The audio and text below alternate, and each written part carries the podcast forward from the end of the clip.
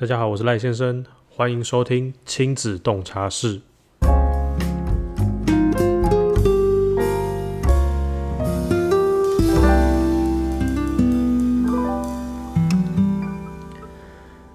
最近在 Facebook 的社团看到一件很令人难过的幼儿园霸凌事件。在看完被害家长写的一系列文章之后，我有在针对几个部分找一下资料，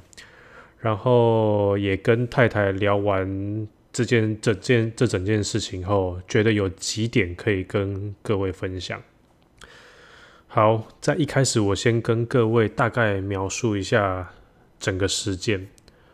这个事件主要是发生在一位三岁的女童身上，在今年的六月十号时。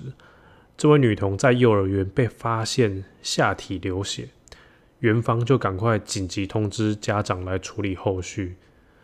在当天的晚上，家长又从女童的口中得知，之前有发生被同学戳下面的事情。听到后，家长才惊觉这不是自己不小心用伤的，然后隔天马上就去医院验伤。在验伤结束之后。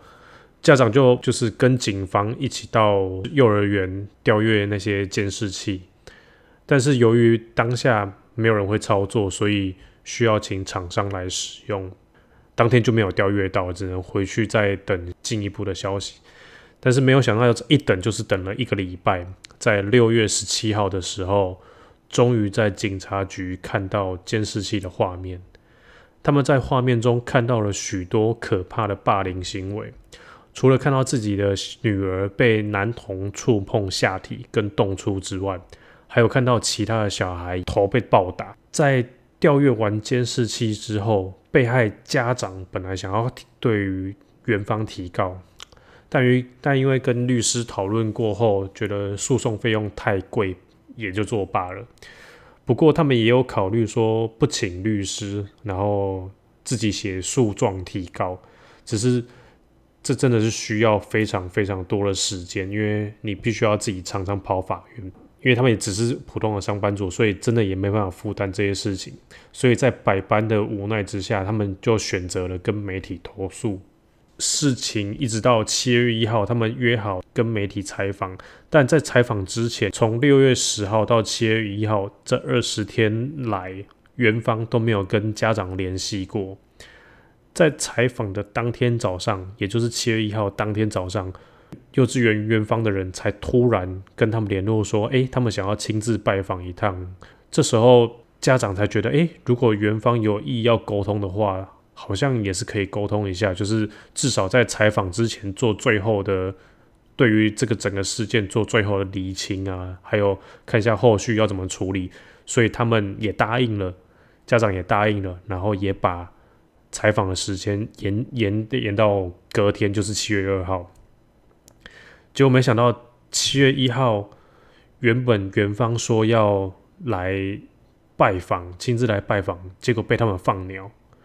然后一直到七月二号，原本约好记者采访的那一天，门铃响了，结果先到的居然不是记者，而是园方的老师跟工作人员。当天短暂的沟通。家长只有一个要求，就是请幼儿园再提供监视器的画面。他们想要再仔细确认每一个细节，因为当初能够调到监视器画面的是警察，所以呃，家长本身没有拿到那个画面，所以他们在那一天才又要求园方提供监视器画面。但是园方在几天后。才透过书信表示说，由于教育局的规定，如果要调阅呃监视器的画面的影像，需要填妥一些单子才可以调阅，而且这些东这些资料这些影像是不能复制的。呃，但是园方有提供一个折中的方式，就是你可以用手机录影，但是你要确保这些画面不能流出去。整件事情一直到最后。当然，中间还有经过一些一些来来回回啊，但是整件事情到最后，被害家长就是没有办法接受园方处理事情的方式跟态度，像是呃中间有推脱说啊，因为那个男童是因为喜欢他女儿，但是因为家中缺乏关爱等等之类的话，还有把这些种种问题都推给底下的老师，而不是园方在负责这件这整件事情。还有当媒体在报道这件事情之后，园方的态度就一百八十度的转变。这些种种的原因，导致最后让被害家长不想要接受任何的补偿。然后，当然了，他呃家长也其实也很无奈，因为除了报媒体跟写下这些事情，他们能做的就只有这样了。整件事情的经过大概是这样了，但但是因为时间的关系，就是在节目里面我只有转述。呃，大概的内容里面有忽略掉蛮多，应该不是忽略，应该说我略过很多细节。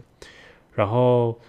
这些资讯我会整理在网站里面，如果有兴趣的各位，你想要你想要再更了解的各位，你可以去网网网站里面再看一下。但毕竟我们不是当事人，所以这集我不会针对于呃这个事件做任何的评论。而是想要分享说，我跟我太太从这件事件中到底学到哪些东西，有哪些东西是我们家长需要注意到的，然后，呃，希望借由这件事情，让我们尽量避免这些遗憾发生在我们的身上。我总共有整理了五点跟各位分享。第一点就是，原来调阅监视器有一定的有一些规定是需要知道的。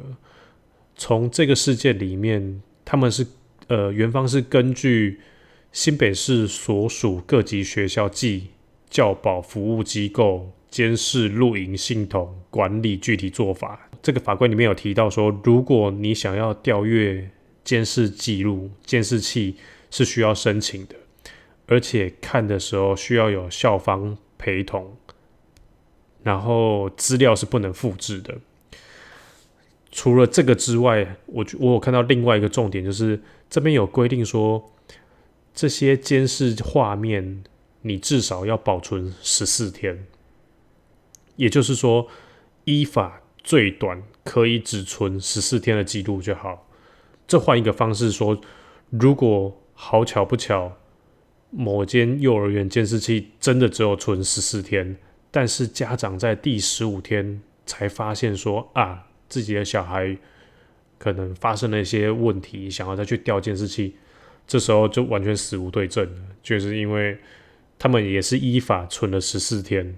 然后幼儿园方面完全没有这个问题，所以怎么及时发现问题，就是小孩出了问题，这是另外一个我们需要探讨的东西。第二点就是我有查到幼儿园相关法规是归类在。幼儿教育及照顾法里面，而这里面没有硬性规定幼儿园一定要安装监视器，但是已经有立委在一百零七年二十二月二十八号的时候已经提出修法了，只是目前这个状态还是在一读啊，就是委员会待审中，然后什么时候过也不知道。虽然以现阶段，就是以现在的幼稚园来说。应该大部分都会有监视器啦，所以之后如果再找捐找幼稚园的话，可能就是看一下幼稚园有没有太多死角，或者是至少要确认他们监视器是有正常运作的。这是第二点。第三点就是刚刚第一点有提到的，如果监视器只有存十四天，而我们家长在第十五天才发现。这个就死无对证了，所以要怎么样避免这些事情发生在我们身上？我跟太太讨论之后，就像就觉得说，这整件事的重点，这一个重点就是，我们不能让小孩子害怕或是不想跟你分享他的事情。所以就像是小孩子上学之后，可能就是每天都要跟他聊聊今天发生了什么有趣的事情啊。尽量用聊天的方式去关心小孩的状况，不然就是呃如果小孩子有想什么想法想跟你分享，即使是很愚蠢或是做不到的，你其实也不要马上打枪他，因为这件事情久了，他就不会想跟你分享了。然后，其实我自己就是这种人啊，就是有时候可能朋友啊，或者是身边人跟我讲某一个某一个某一个想法，就觉得很有趣的想法，但是我一听到，我就觉我就会马上直觉性的呃打枪这这件事情。但是其实我自己也没有去了解过这个东西，我自己也不熟，但是我还是会很直觉性的。做这个动作，所以这点其实也是，呃，看完这一个事件之后，我觉得我自己是需要改进的了。然后这是第三点，第四点就是我们大人真的是需要非常注意自己的行为举止。然后最主要就是因为前几集有聊到说，小孩的模仿能力很强。但是，如果他是模仿好的，倒是无所谓。他们如果模仿到是可能也不是不好的，就是他们还不懂分辨这些动作的意思。就像是如果呃，你夫妻夫妻俩可能在家偶尔会调情，你可能拍一下老婆屁股之类的，然后这时候如果被小孩看到，他学起来了，哇，糟糕了！他如果出去。拍乱拍别人屁股，你该怎么办？所以这些行为举止，我们是我们自己本身真的还是需要比较注意啦。就是在小孩子大了之后，这些东西就是我们需要自己注意的。然后最后一点就是，在未来可能就是要好好跟我太太研究一下，怎么样教小孩健康教育的部分。要让他们知道，嗯，你必须要懂得尊重别人，也要会保护自己，这是一个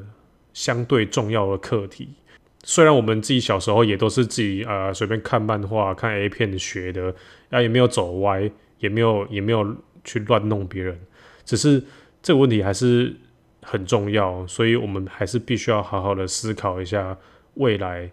呃，要怎么样给小朋友一些。正确的性教育概念啊，这些等等的。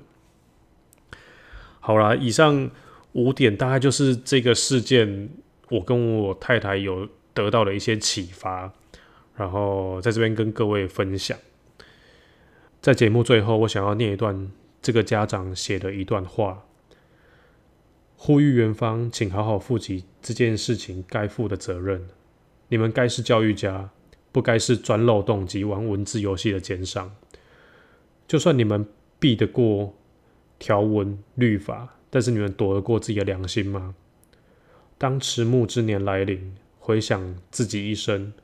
曾经有个女孩在你们手中受到这样伤害，你们是能无愧的告诉自己，我们负责的面对了，并且改善了后来的环境，还是你们会告诉自己，那是他家的事？我成功的避开所有的罪责。接下来，我们夫妻将会花时间在如何让自己的小小孩生活的更快乐上面。愿每位家长都能成为小孩最无可替代的无敌铁金刚。好，这集的节目就到这边。如果你有喜欢这集的节目，就到 Apple 的 Podcast 上面给我五颗星。或者是 Spotify 给我五颗星，然后你如果想要跟我联络，你可以到 Facebook 搜寻赖先生亲子洞察室，或是到 Instagram 上面搜寻赖先生，都可以找到我。感谢收听这集的亲子洞察室，我是赖先生，我们下周见，拜拜。